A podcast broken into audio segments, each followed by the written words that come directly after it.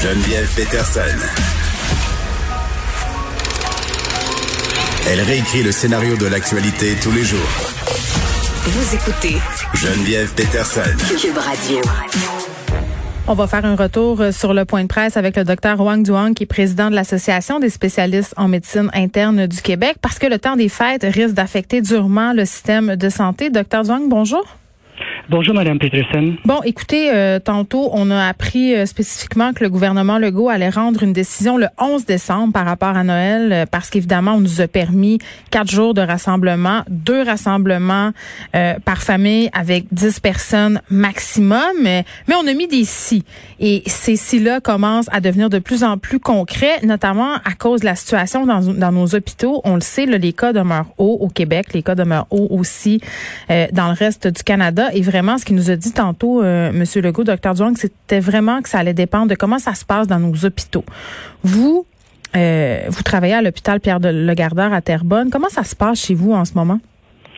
Ben, euh, je pourrais vous dire en un mot que nous sommes très occupés. La vague, la deuxième vague Covid, on la vit intensément. Et je peux vous dire que les médecins, mais surtout les infirmières avec qui je travaille, tout le personnel, mm. euh, est, est, vraiment euh, à l'ouvrage et on est fatigué. Euh, je les vois, les infirmières sont épuisées euh, et euh, d'ailleurs certaines sont tombées malades, ce qui fait que on a moins de personnel encore que d'habitude mm. pour soigner et les patients Covid et les patients qui n'ont pas le Covid, qui ont d'autres maladies qui doivent être traitées également. Ben oui, puis le premier ministre, euh, il faisait référence tantôt à cette fatigue-là de notre personnel de la santé qui se donne depuis le début de la pandémie. Euh, plus de 6 000 personnes qui travaillent en santé en ce moment euh, sont en arrêt de travail pour des raisons physiques, mais aussi pour des raisons psychologiques. Et j'ai l'impression que le temps des fêtes qui s'annonce ne va pas aider à ce chapitre-là. Je parle de la santé psychologique de nos effectifs parce que je sais pas comment vous avez pris ça, là, Dr. Duong, quand vous avez entendu euh, le premier ministre dire qu'on aurait droit à des festivités à Noël. Mais j'ai parlé à quelques médecins euh, déjà qui étaient un petit peu surpris, voire même un peu déçus parce qu'ils savent euh, que ça va avoir des effets directs sur, sur les hôpitaux. Ben, moi, je pense qu'on a encore de l'espoir. On a encore de l'espoir que justement euh, la population suive le plus possible les mmh. recommandations, respecte la distanciation sociale, parce que l'effet, il va être euh, tangible. C'est-à-dire que si on freine la propagation du virus, il y aura moins de patients COVID et ça va permettre à des gens comme moi et comme mes collègues, mes infirmières, de traiter euh, plus de patients et les patients COVID et les patients non COVID. Donc ça, ça pour nous, pour nous là, ça, hmm. ça ajouterait beaucoup d'espoir. Ben oui, parce qu'on parle de délestage, euh, notamment. Vous, est-ce que vous êtes rendu à faire du délestage euh, de façon entre guillemets problématique ou ça va encore? Alors, heureusement, on priorise toujours les patients. Puis c'est certain que les patients les plus malades seront toujours vus. Euh, les patients moins malades qui peuvent attendre euh, vont être traités un peu plus tard dès qu'on sera possible de, dès mm. que ce sera possible de le faire. Mais justement, on veut pas euh, faire des choix de plus en plus difficiles. Euh, et euh, la façon de, de, de, ne pas arriver là, c'est justement euh, d'avoir moins de cas COVID pour le début du mois de janvier, qui est une période déjà achalandée pour une année normale. Mm. Et comme ça, ben, on pourra traiter tout le monde. Le réseau de la santé pourra s'occuper de, de tous les patients. Ben oui, puis en même temps, euh, peu importe le scénario, là, peu importe ce qu'on va nous annoncer le 11 décembre, on sait il y aura des gens qui vont se réunir bon an mal an euh, pendant les vacances des fêtes. Euh, qu'est-ce qui vous inquiète le plus vous pour cette nouvelle année qui s'en vient? Ben c'est ça, c'est que le, le mois de janvier, c'est déjà une, une période de l'année achalandée, même sans le COVID, parce que justement pendant les fêtes, euh, il y a eu euh, des coupures de services, il y a, les gens retardent leur euh, leur consultation, il y a aussi d'autres virus qui se propagent. Donc déjà sans le COVID 19 c'est une année qui, c'est une période de l'année qui est occupée. Alors, si on ajoute par-dessus ça un, afflux de patients qui souffrent de Covid, ben, ça va rendre la tâche plus difficile à, tout le personnel avec qui je travaille.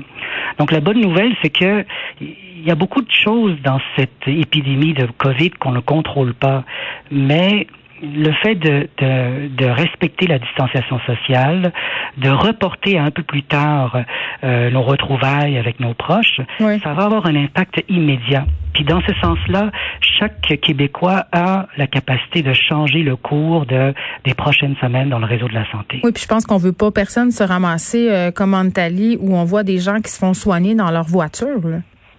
Ben non, on ne, on ne veut pas, puis on est confiant qu'on va pouvoir éviter ça, mais justement, si tout le monde pousse dans la même direction, mm. euh, on va avoir des, des, résultats tangibles. Vous savez, si on reporte un peu nos, nos, nos festivités, ben non seulement ça va faire en sorte que nos proches n'attraperont pas le virus, qui est déjà énorme, mais c'est qu'il y aura peut-être moins de pression sur le réseau de la santé. Ça va permettre à quelqu'un qui attendait une chirurgie de l'avoir plus vite, à quelqu'un d'autre d'avoir ses traitements de chimiothérapie.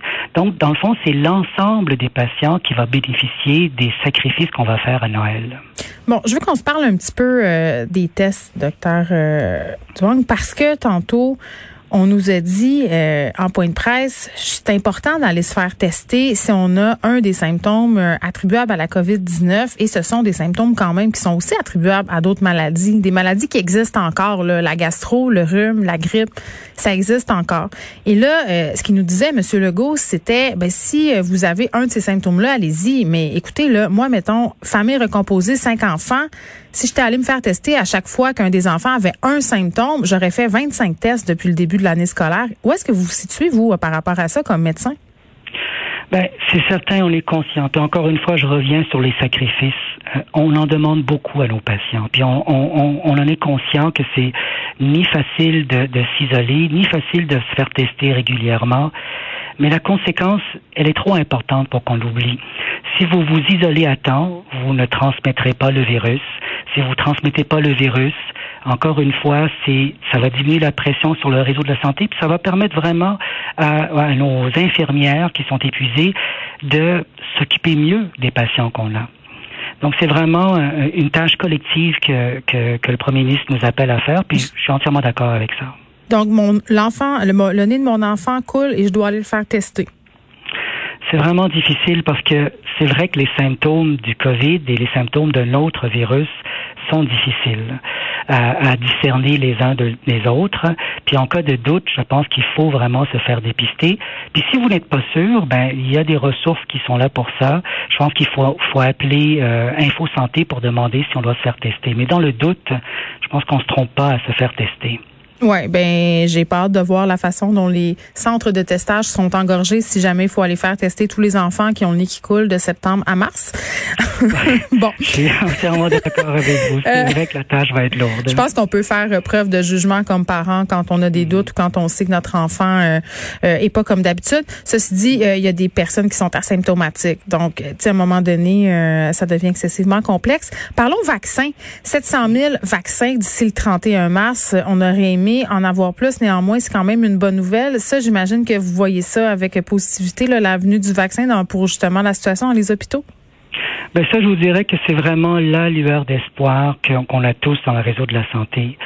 Euh, ce qui était vraiment dur, c'est qu'on voyait pas le bout. Puis là, avec cet espoir-là du vaccin, on entrevoit la fin de la pandémie. Je dis bien on entrevoit, mais ça nous donne un petit peu de boost pour terminer, si vous voulez, l'année, pour amorcer l'année qui s'en vient. Et, et, et, moi, je pense que oui, il y a moyen, en respectant les, les, les, la distanciation sociale, on en a pour un petit bout. Je sais que c'est très difficile pour l'ensemble de la population. Mes propres parents, là, ils, ils veulent voir ma fille absolument, mais c'est le petit sacrifice qu'on fait de plus qui va nous permettre de tourner le coin, comme on dit. Donc, vous n'allez pas voir vos parents à Noël, c'est ce que je comprends? C'est un choix déchirant, là, mais on a décidé, on a parlé, ma femme et moi, avec mes parents, et puis on préfère, point de vue personnel, évidemment, ne pas célébrer Noël cette année, puis de le repousser un peu plus loin. Ben oui, parce que aussi euh, la situation, euh, quand même, chez les personnes âgées de plus de 70 ans, euh, connaît une hausse importante, donc ça non plus, c'est pas à négliger. Ce sont nos patients les plus vulnérables et, euh, les garder en santé, c'est leur permettre euh, eux aussi de voir leurs petits enfants, euh, de ne pas être malades. Donc c'est vraiment un cadeau qu'on fait, puis puis c'est un peu le message de Noël dans le fond. Hein. C'est un message d'espoir. C'est d'offrir le cadeau, le cadeau de la santé, le cadeau de la vie, qui est le meilleur cadeau qui soit. Oui, puis Noël, c'est une fête de famille, donc pensons donc aux membres de notre famille qui sont plus vulnérables. Docteur Wang Duong, merci, président de l'Association des spécialistes en médecine interne du Québec.